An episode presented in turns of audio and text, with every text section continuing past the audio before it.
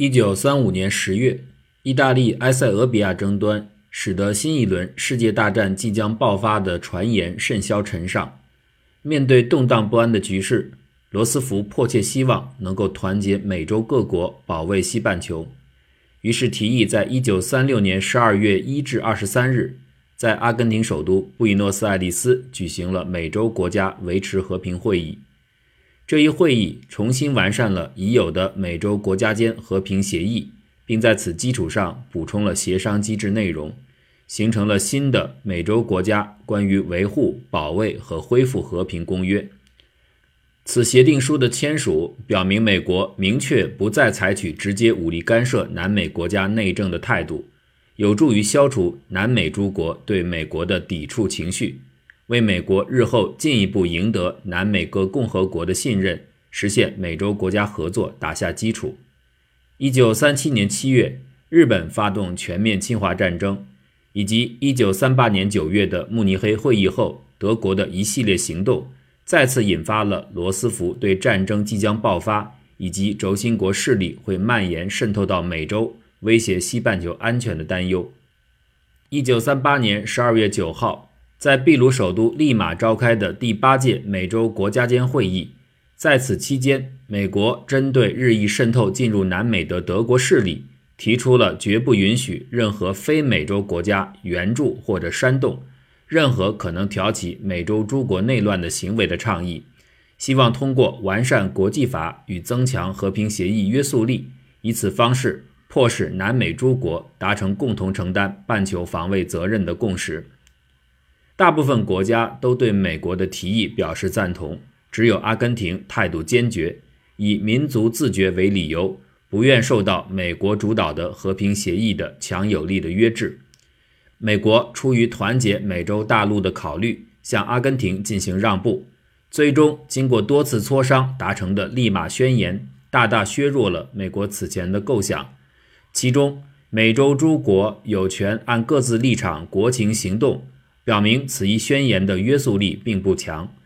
但美国仍然通过此次会议明确了南美诸国愿意和美国一起，为了维护大陆安全，共同采取行动对抗外来威胁的态度。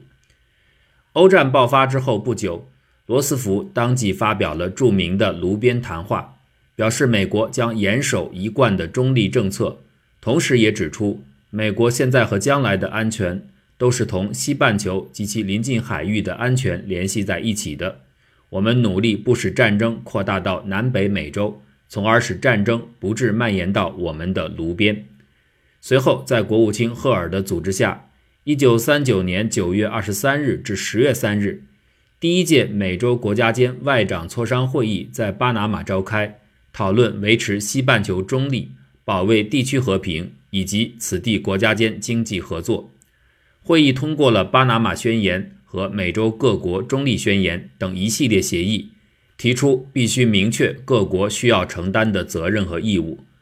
会议期间，与会各国表示，他们全体无异议的意志是绝不卷入欧洲战争，愿意遵守已达成的中立协议，同时希望交战国给予相应尊重。但是在阿根廷的坚持下，每个国家又都保留了按其各自意志自行决定如何执行上述协议的权利。美国为了防止德国在南美沿岸海域建立潜水艇基地，在巴拿马宣言当中划定了一个中立安全区，即距拉美二十一国海岸线三百海里之内，美洲国家需要或者集体或者单独的在此区域内巡航。禁止任何交战国船只在该区域的一切活动。欧洲国家在南美的殖民地也被划定在内。此外，会议还决定成立美洲国家间中立委员会，从组织上确保南美诸国严守中立。为了补偿南美各国由于战争和经济封锁而失去的欧战市场，美国提议成立美洲国家间财政金融咨询委员会。以扩大西半球内部的贸易与经济合作。至此，美国成功的把中立政策扩展到整个南美地区，暂时抑制了德国在此地区的渗透。一九四零年六月，法国陷落，德国积极准备进攻英国。在此之前，日军在远东战场也是捷报频传。一时间，关于德国很可能会赢得战争的传言，以及美国是否会参战尚不明确的局势，都让南美各国坐立不安。在这个时候，美国时常会收到德国纳粹正在南美各国进行策动的情报，而且美国还担心，一旦英国宣布投降，那么早先英法在南美的殖民地必将悉数落入德国手中。这对美国乃至整个西半球来说，无疑是颗巨大的定时炸弹。于是，一九四零年七月二十二日至三十日，第二届美洲国家间外长磋商会议在古巴首府哈瓦那召开。会议主要讨论了欧战南美殖民地主权归属问题，以及加强美洲国家间防务合作问题。在共同防御上，各国基本达成一致，认为任何非美洲国家。企图破坏美洲各国的领土完整或主权都被视作侵略行为。如果有一国遭到上述形式的侵犯，其他各国将进行协商讨论如何制止此侵略行径。但是在殖民地归属权上，南美各国却存在诸多分歧。最终妥协的结果是，如果涉及威胁到美洲各国领土安全的情形，被占领殖民地的主权暂时由美洲各国共同管理。这样一来，美国不仅再次统一了南美大部分国家将坚定不移地共同防御非美国家入侵的态度，还杜绝了德国侵占原英法在南美殖民地的意图，尽量使南美各国在战时对外政策的态度和立场上同美国协调一致。一九四一年十二月，珍珠港事件爆发，美国宣布参战。四二年一月十五日至二十八日。美国积极促成在巴西里约召开的第三届美洲国家间外长磋商会议。会议确定成立美洲国家间防务委员会，共同协商应对来自以德国为主的轴心国对美洲大陆安全的威胁。此外，在会议期间，美国还极力敦促南美各国尽快同轴心国，尤其是德国断绝一切外交关系，甚至能够宣战更好。美国的提议得到大部分美洲国家的支持。只有智利和阿根廷继续坚持中立政策，表示不愿意同德国立刻断交。最终，出于团结的考虑，会议达成了向阿根廷妥协的防卫协议，并没有强制美洲各国立刻同轴心国断交，而是根据各自的国情与宪法斟酌相处。共同防卫协议达成后，巴西、玻利维亚、哥伦比亚先后宣布与轴心国断交，阿根廷和智利仍坚持中立。虽然美国没能实现劝说所有南美国家同轴心国断交的夙愿，但仍然通过美洲国家间防务委员会的成立，成功稳固了西半球防卫体系。早在19世纪，就陆续有一些德国移民踏上南美大陆。这些德国移民主要集中在南部地区从事农业生产。20世纪30到40年代。生活在南美的德国移民总人口已达到大约一百二十万左右，且分布不均，大多集中在巴西、阿根廷、智利三个国家。由于此区域相对孤立于欧陆，加上离美国又很远，且有大量移民人口的优势，因此激进的纳粹人员迅速把目光集中到南回归线以南这一片沃土之上，肆无忌惮地进行政治渗透，大量发展纳粹党员。第五纵队也曾组织策划多起政治上的阴谋，企图颠覆和破坏上述国家的稳定。纳粹德国的境外居民管理办公室下辖两个机构，管理所有的海外德国移民。其一是希特勒青年队，主要负责监管海外德国学校和青年运动文化俱乐部；第二个是劳工阵线，负责监管德国海外工人、商人及俱乐部。在巴西。数以百万计的德国移民主要定居巴西东南部的三个州：圣卡塔琳娜州、巴拉纳州和里奥格兰德州。从地图上看，这些州在地理上是连接在一处的。当地德国移民自发结成社团，保留本国语言与传统。希特勒曾经说过，要在巴西建立一个新德国。巴西当地大量的德国移民，自然就成了进行政治渗透的排头兵。早在1936年。纳粹党就在巴西的德国移民之中组建起了海外分支，传播纳粹主义，继续发展壮大纳粹队伍，同时也希望抵消美国对巴西的影响。巴西纳粹党分部很快渗透进了当地的德国社团、俱乐部、各类协会，开展各式各样的活动。一九三七年，他们已控制了巴西当地两千三百多个各类组织，成功发展了数万名党员。蓬勃发展的纳粹党对于当时巴西国内安全和领土主权无疑威胁巨大，因为他们不同于以往在巴西出现的松散政党，纳粹党凭借统一信念。完善组织以及背后德国政府的大力支持，极有可能利用民粹主义学说蛊惑巴西民众，颠覆现有政府，扶植新的亲德政权。于是，1937年底，瓦加斯采取强力措施，消除纳粹党对国内政治的影响，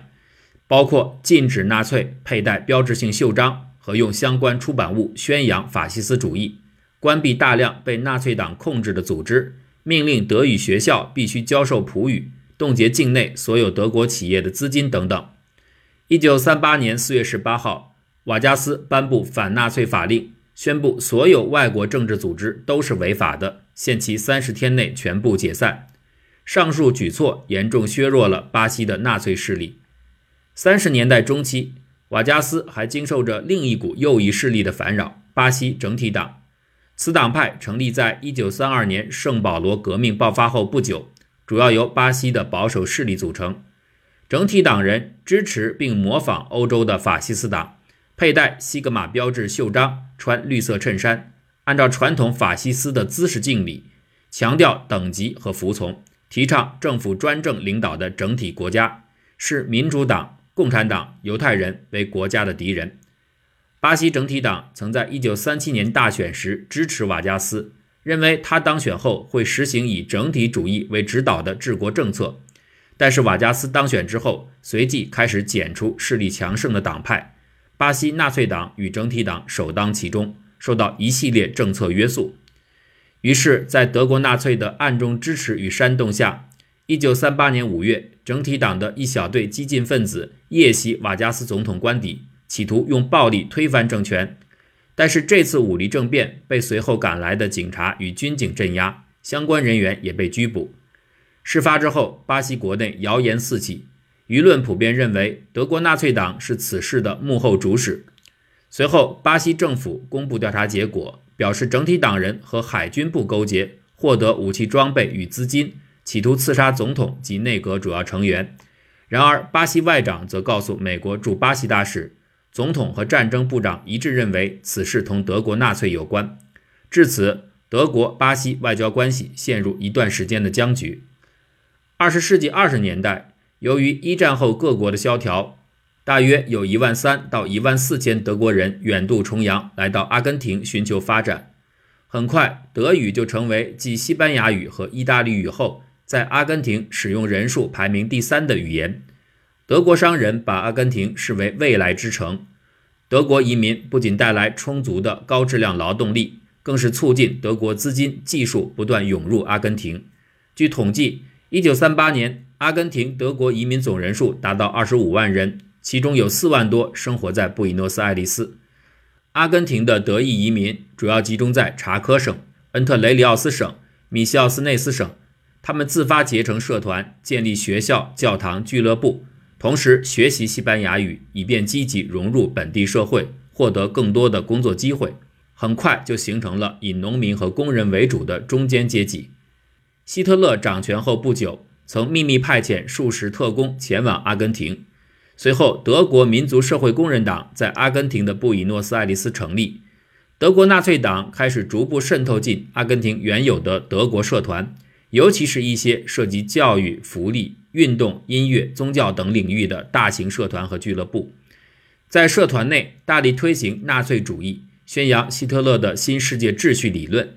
这些德国社团最后几乎全部由德国纳粹直接控制，他们统一身着纳粹制服，按军事单位编组，甚至进行军事训练。其社团成员要定期捐赠组织活动的会费。在阿根廷的德裔劳工也必须要加入当地的德国劳工阵线。而反对纳粹主义的德国移民往往遭到排挤，被列入到社交圈的黑名单。此外，当地纳粹分子往往将纳粹主义和阿根廷的极端民族主义相结合，渗透进阿根廷各类右翼政治联盟中，企图左右政府对德国的态度。同时，德国驻阿根廷大使也积极和政府高官来往，举办各类社交聚会，对其进行贿赂与欺骗，使其支持和宣扬法西斯主义，希望借他们的政治影响力向政府高层鼓吹亲德政策。一九三九年三月二十日，时任阿根廷总统奥尔蒂斯收到一份极具爆炸性的文件，此文件是一份一九三七年一月十一号。被送往德国民族社会工人党殖民政策办公室的秘密报告的复印件。报告显示，德国使馆曾收集大量关于阿根廷巴塔哥尼亚地区的军事防御情报。阿根廷的德国商会、银行、公司也曾收集此地区的经济情报。纳粹党曾经计划策动巴塔哥尼亚自治，并在此基础上建立德国的农业殖民地。同时，这份报告还暗示。阿根廷的许多重要政府机构和官员与该阴谋有着千丝万缕的联系，其中包括国家石油公司、国家银行及战争海军部长。这份文件在阿根廷政界高层引发巨大的震动，但奥尔蒂斯并没有立刻公开这份文件，采取相关措施抑制国内纳粹党活动，而是希望此事件能够自然平息。主要原因有两点：第一，在纳粹采取具体行动前。巴塔哥尼亚的阴谋已经暴露，并没有对阿根廷造成实质损害。第二，当时德阿之间的贸易往来不断扩大，双方正在就两国间开展易货贸易进行谈判。出于经济利益的考虑，阿根廷并不想因为此事影响到两国外交经贸关系。然而，阿根廷国内反对派政党也获得了此份文件，并将其曝光给媒体。迫于政治舆论压力。奥尔蒂斯随即下令宣布国内纳粹党为非法组织，禁止他们的活动，遣返了一批相关人员，但是并没有冻结他们在阿根廷的资产。于是，阿根廷纳粹党转入地下。德国对阿根廷在军事上的影响尤为深远。阿根廷在军事组织、训练方式、军事理论等领域都是复制的德国模式。阿德之间的军事合作由来已久。最早可以追溯到一战之前。一八九九年，阿根廷想要训练一支现代化军队，受限于本国落后的军事理论与装备，便将目光投向当时的军事强国德国。于是，两国开始了长达数十年的军事合作。德国曾数次派军事代表团前往阿根廷进行军事交流，还曾经协助阿根廷建立战争学校，派军官任教，完全按照普鲁士模式训练阿根廷军官。同时，亦协助阿根廷编写兵役法，推行义务征兵制。当然，德国对阿根廷的这类军事外交，最终还是服务于政治经济需要。德国军事顾问不仅向阿根廷传授德国先进的军事理论，也大力宣传德国现代化的武器装备。阿根廷也曾多次派遣军官前往德国受训，在德国兵团服役，担任军事演习观察员。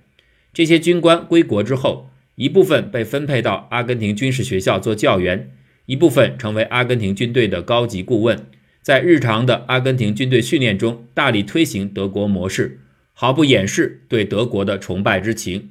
从1930至1939年，被派去德国受训的阿根廷高阶军官人数由起初的三人增加到后来的十八人。在30年代，总计有超过50名阿根廷军官前往德国受训。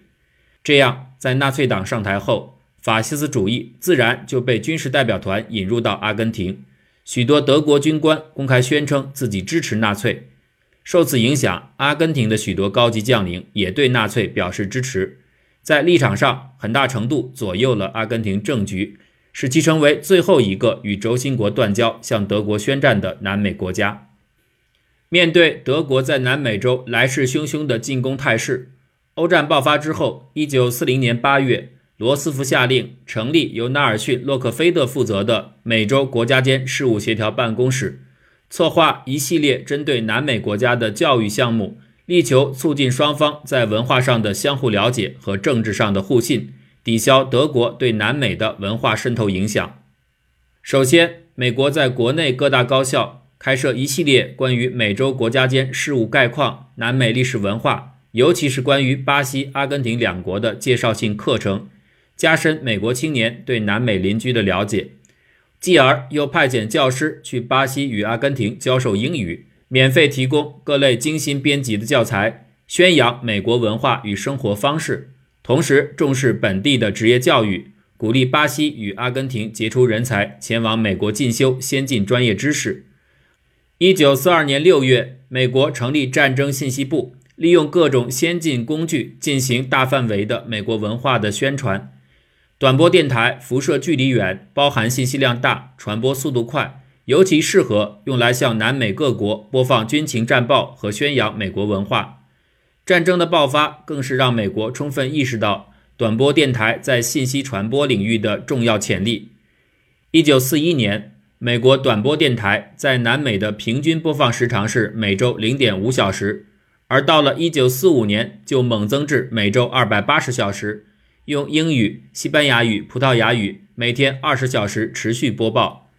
一九四二年，国家间事务协调办公室成立后不久，就专门设立电台部，进行各类海外宣传项目，对抗德国在南美，尤其是在巴西与阿根廷的电台。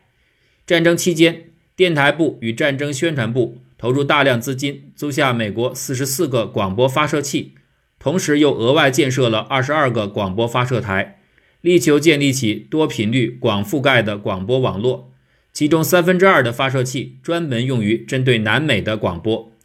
广播内容涵盖新闻时评、前线战报、总统演讲、名人访谈、流行音乐、经典戏剧、体育新闻等等，追求趣味性与真实性并存，向南美受众展示美国善意，争取更多国家共同打击法西斯的努力。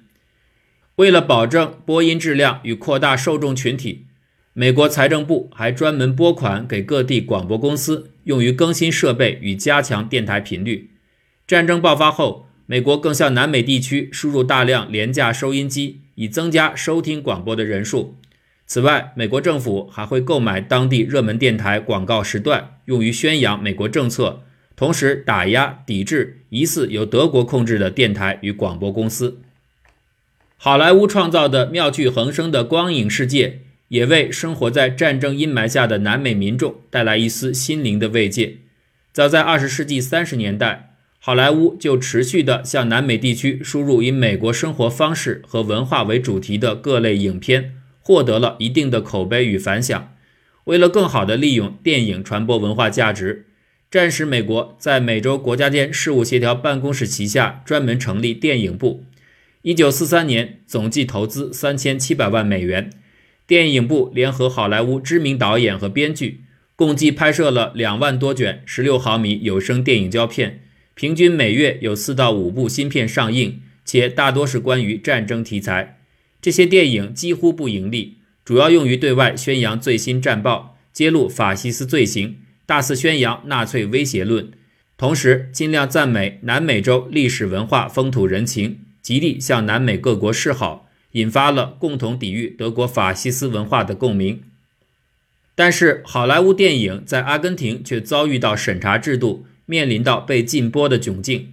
好莱坞为了适应阿根廷电影市场，尽量表达善意，输入阿根廷的电影多以全方位展示阿根廷自身民众生活的历史文化为主题，避免明确提到反纳粹思想，主要集中在高校、民间文化组织和大使馆内放映。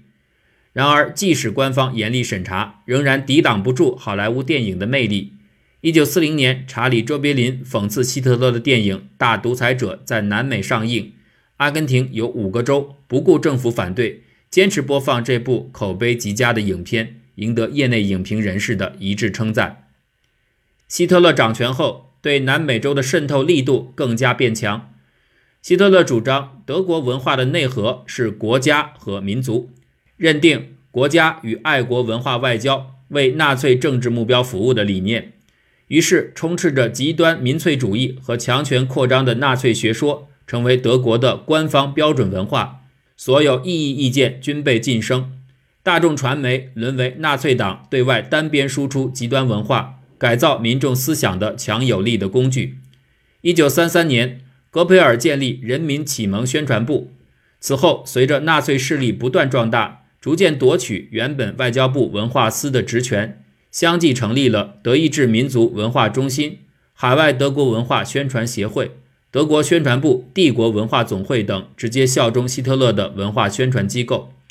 至此，纳粹党不仅掌控了国内的文学、艺术、音乐、戏剧、新闻等领域的话语权，还通过艺术展览、歌舞戏剧、电影作品、新闻广播等一系列方式对外进行纳粹主义文化输出。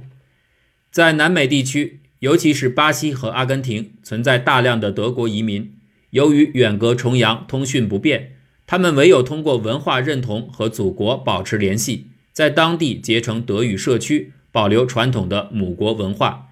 纳粹党正利用海外移民的文化认同心态，通过德语学校、教堂、广播、新闻出版机构，甚至来往于德国与南美的商业航线，将纳粹学说包装成爱国正义，源源不断向当地移民灌输极端的民族主义思想。经过数十年发展，德语学校在巴西和阿根廷有了良好发展。据统计。截至一九三八年，阿根廷有二百零三所德语学校，巴西有两千零一十所。一九三三至三八年，巴西和阿根廷的德语私立学校成为纳粹主义和第五纵队疯狂生长的温床。纳粹上台后，当地纳粹分子迅速接管了上述两国的德语学校，一大批被重新调整的教材流入移民区德语学校中，历史与文化。成为向当地学生和居民灌输纳粹爱国主义学说的最好媒介。新课本之中，世界当代史关于第三帝国的部分占了百分之九十，而关于巴西、阿根廷的历史概述只有百分之五，剩下百分之五是对世界其他地区的介绍。接着，从德国还引入了一大批拥护纳粹学说和效忠希特勒的德裔教师，以男性居多。他们不仅承担日常教学任务。还要以爱国主义的正当旗号，在当地发展希特勒青少年冲锋队员，对其进行一定的军事训练。所有反对纳粹主义及巴西籍的教师全部被辞退。此外，各个学校的校长往往也是德国极端民族主义的拥护者。这样一来，德语学校培训的全部是效忠于元首的学生，传播的是名义为爱国，实则为法西斯的主义。